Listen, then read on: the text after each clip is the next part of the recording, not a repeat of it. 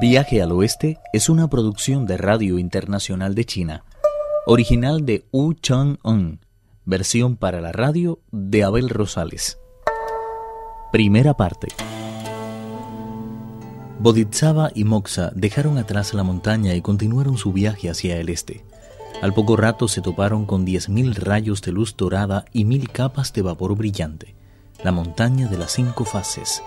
La Bodhisattva dijo, Así que este es el sitio en el que se haya encerrado el gran sabio Socia del cielo, que sembró el caos en las alturas y evitó la celebración del Festival de los Melocotones Inmortales. Curiosos, se llegaron hasta su cumbre y vieron el rollo en el que habían sido escritas las palabras mágicas Om Mani Padme Hum.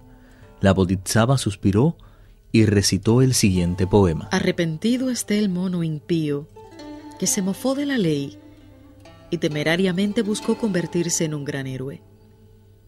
Esclavo del orgullo, destrozó el festival y sembró el desconcierto en el palacio Tushita. Ninguno de los diez mil soldados celestes fue digno rival para él, eterno sembrador de terror en las nueve esferas del cielo. ¿Cuándo volverá, prisionero del soberano Tágata?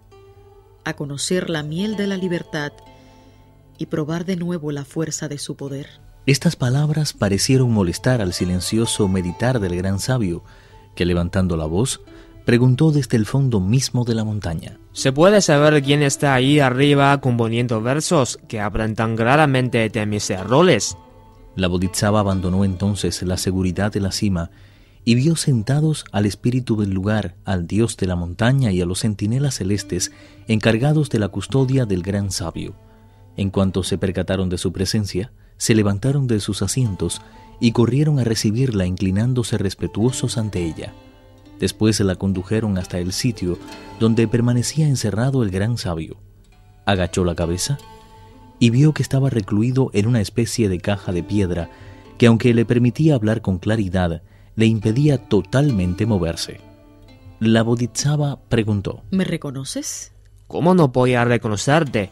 Tú eres la poderosa intercesora, la misericordiosa Bodhisattva Kuan Yin de la montaña Potaraka de los mares del sur. Gracias, muchas gracias por haberte acordado de mí y venir a verme. En este lugar el tiempo pasa muy despacio y los días duran como años, porque ni un solo de mis conocidos se ha atrevido a llegarse hasta aquí a hacerme una visita. ¿Te importaría decirme de dónde vienes?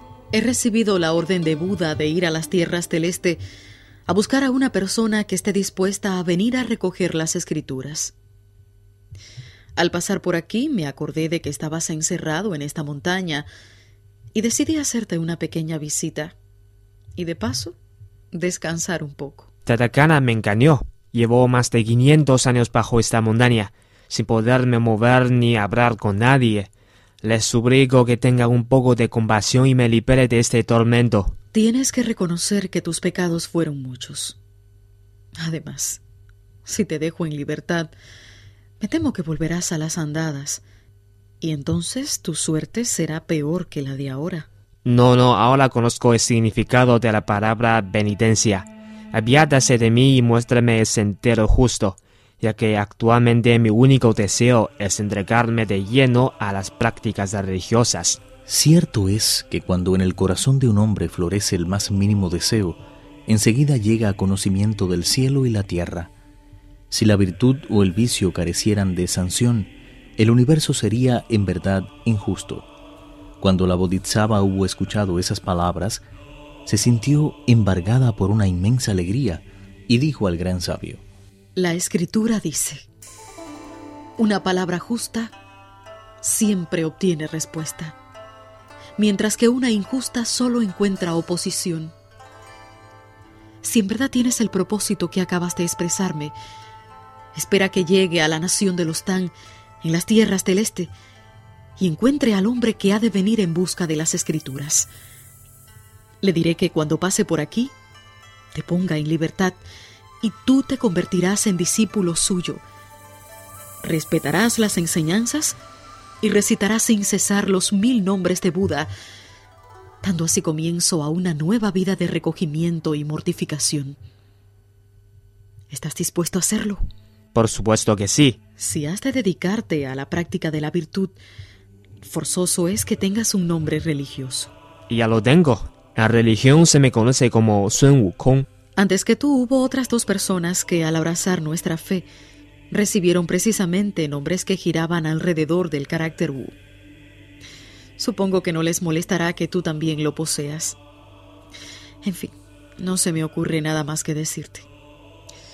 Sintiéndolo mucho, he de continuar mi camino.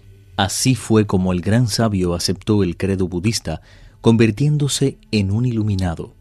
La Bodhisattva y Moxa emprendieron el vuelo y se dirigieron hacia el este, llegando a los pocos días a Chang'an, la capital de la gran nación de los Tang. Dejando a un lado las nubes que hasta allí les habían llevado, se convirtieron en dos monjes medicantes, cubiertos de llagas supurantes, y entraron en la ciudad.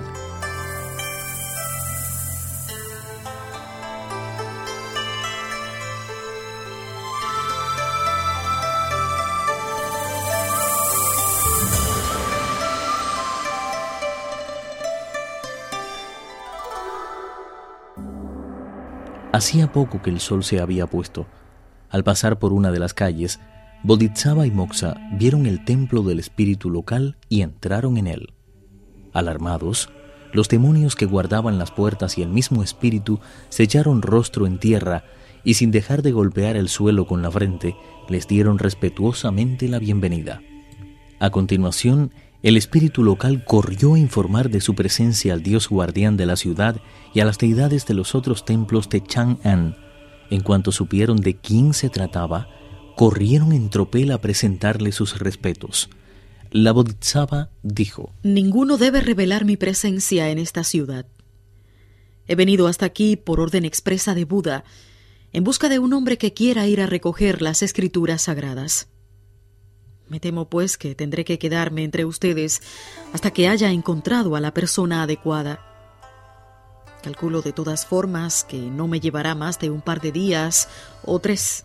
Más tranquilos, los dioses se regresaron a sus residencias habituales, no sin antes aconsejar al espíritu local que con el fin de hacer pasar totalmente de incógnito la estancia de la maestra y su discípulo en la ciudad, fijara durante unos días su morada en el templo del dios protector de la misma.